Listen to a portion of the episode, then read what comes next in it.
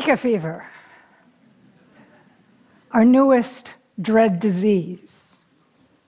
What is it? Where did it come from? What do we do about it?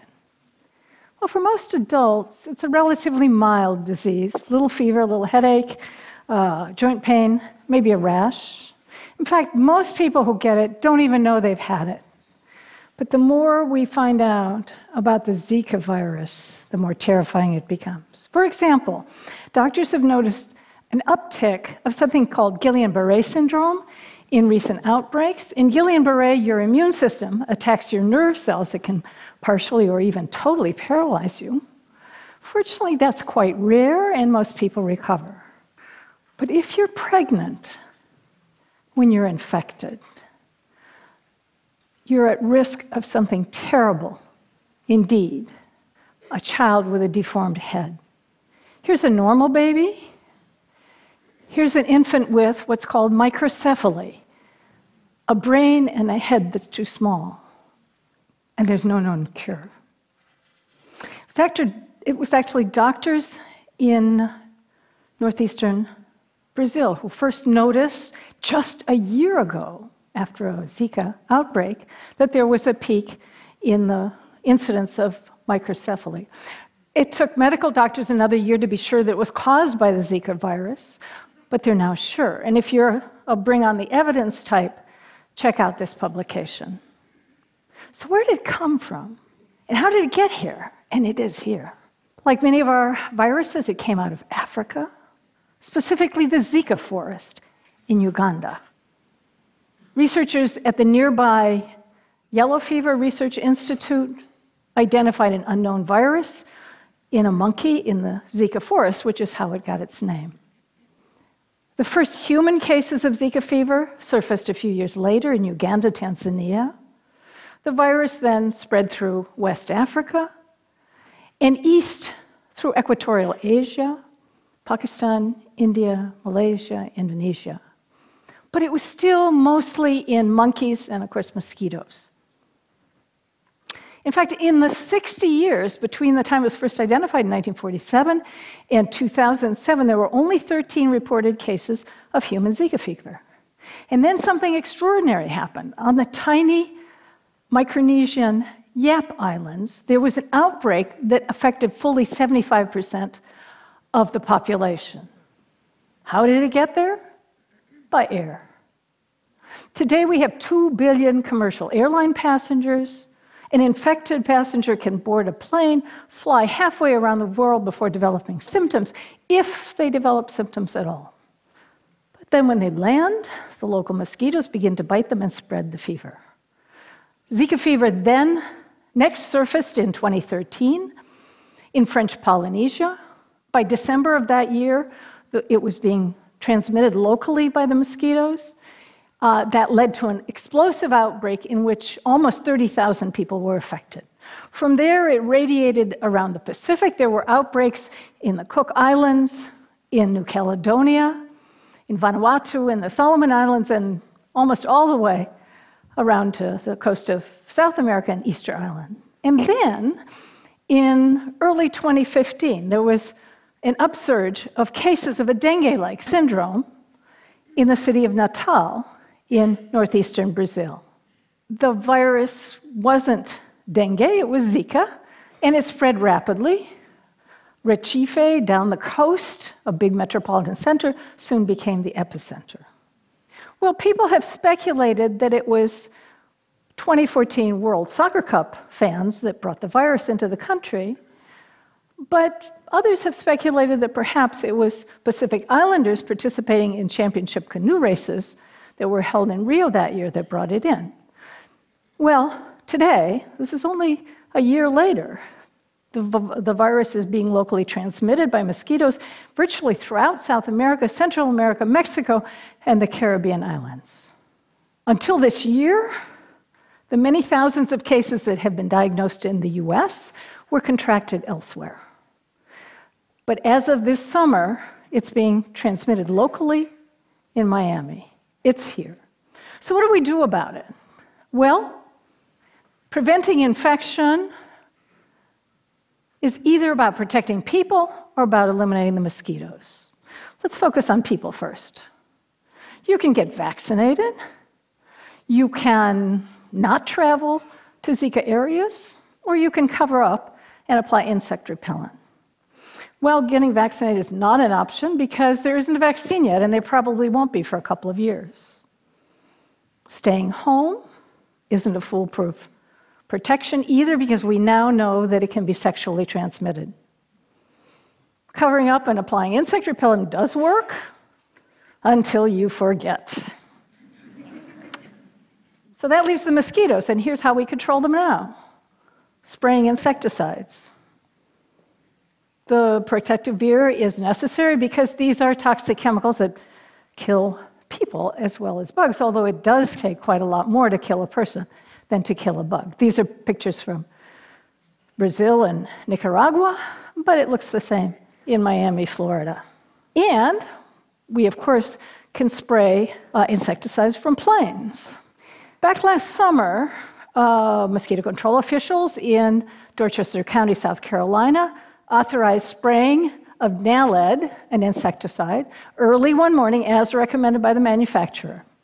Well, later that day, a beekeeper told reporters that her bee yard looked like it had been nuked.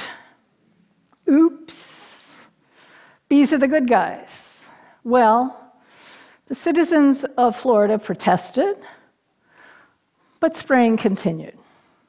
Unfortunately, so did the increase in the number of Zika fever cases. And that's because insecticides aren't very effective. So, are there any approaches that are perhaps more effective than spraying, but less, uh, with less downsides than toxic chemicals? Well, I'm a huge fan of biological controls, and I share that view with Rachel Carson, author of Silent Spring, the book that is credited with starting the environmental movement. In this book, she tells the story as an example of how a very nasty insect pest of livestock was eliminated in the last century. No one knows that extraordinary story today, so Jack Block and I, when we were writing an editorial about the mosquito problem today, retold that story. And in capsule form, it's that pupae, that's the immature form of the insect, were irradiated until they were sterile, grown to adulthood, and then released from planes all over the southwest, the southeast, and down into Mexico and into Central America, literally by the hundreds of millions from little airplanes, eventually eliminating that terrible insect pest from most of the Western Hemisphere. Well, our real purpose in writing this editorial was to introduce readers to how we can do that today, not with radiation, but with our knowledge of genetics. Let me explain. This is the bad guy, Aedes aegypti. It's the most common insect vector of diseases, not just Zika, but dengue, chikungunya, West Nile virus, and that ancient plague, uh, yellow fever. It's an urban mosquito. And it's the female that does the dirty work. She bites to get a blood meal to feed her offspring. Males don't bite, they don't even have the mouth parts to bite. A little company, British company called Oxitec, genetically modified that mosquito so that when it mates with a wild female, its eggs don't develop to adulthood. Let me show you. This is the normal reproductive cycle. Oxitec designed the mosquito so that when the male mates with a wild female, the eggs don't develop. Sounds impossible? Well, let me show you just diagrammatically how they do it. Now, this represents the nucleus of a mosquito cell, and that tangle in the middle represents its genome, the sum total of its genes. The scientists added a single gene that codes for a protein represented by this orange ball that feeds back on itself to keep cranking out more of that protein. The extra copies, however, go and gum up the mosquito's genes, killing the organism. Now, to keep it alive in the laboratory, they use a compound called tetracycline. Tetracycline shuts off that gene, and allows normal development. Now, they added another little wrinkle so that they could study what happens. And that is, they added a gene that, that makes the insect glow under UV light so that when they released it, they could follow exactly how far it went, how long it lived, and all of the kinds of data that you really need for a good scientific study. Now, this is the pupal stage, and at this stage, the females are larger than the males. That allows them to sort them into the males and the females. And they only they allow only the males to grow to adulthood. And let me remind you that males don't bite. From there, it's pretty simple. They take beakers full of male mosquitoes, load them into milk cartons, and drive around the city, releasing them, guided by GPS. Here's the mayor of a city releasing the first batch of what they call the friendly Aedes. Now, I wish I could tell you this is an American city, but it's not. It's Piracicaba, Brazil. The amazing thing is that in just a year, it brought down the cases of dengue by 91%. That's better than any insecticide spraying can do. So, why aren't we using this remarkable biological control in the US? And that's because it's a GMO a genetically modified organism. Notice the subtitle here says if the FDA would let them, they could do the same thing here when Zika arrives. And of course, it has arrived. So now I have to tell you the short form of the long, tortuous story of GM regulation in the US. In the US, there are three agencies that regulate genetically modified organisms the FDA, the Food and Drug Administration, the EPA, the Environmental Protection Agency, and the USDA, US Department of Agriculture. It took these folks two years to decide that it would be the FDA that would regulate the genetically modified mosquito, and they would do it as a new animal drug, if that makes any sense. It took them another five years going back and forth and back and forth to convince uh, the FDA that this would not harm people and it would not harm the environment. They finally gave them this summer permission to run a little test in the Florida Keys, where they had been invited years earlier when the Keys had had uh, an outbreak of dengue. Would that it were that easy. When the local residents heard that there would be genetically modified mosquitoes tested in their community, some of them began to organize protests.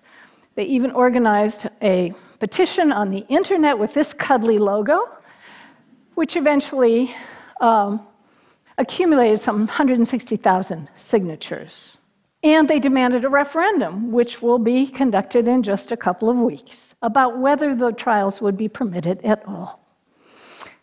Well, it's Miami that really needs these better ways of controlling insects.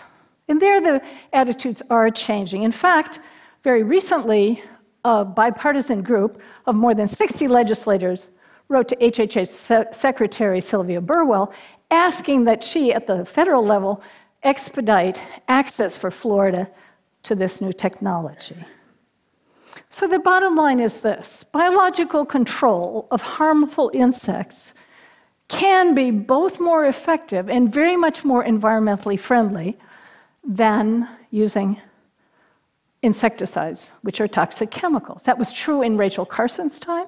It's true today. What's different is that we have enormously more information about genetics than we have then, and therefore more ability to use that information to affect these biological controls. And I hope that what I've done is aroused your curiosity enough to start your own inquiry, not into just GM mosquitoes, but to the other genetically modified organisms that are so controversial today. I think if you do that and you dig down through all of the misinformation and the marketing on the part of the organic food industry and the Greenpeaces and find the science, the accurate science, You'll be surprised and pleased. Thank you.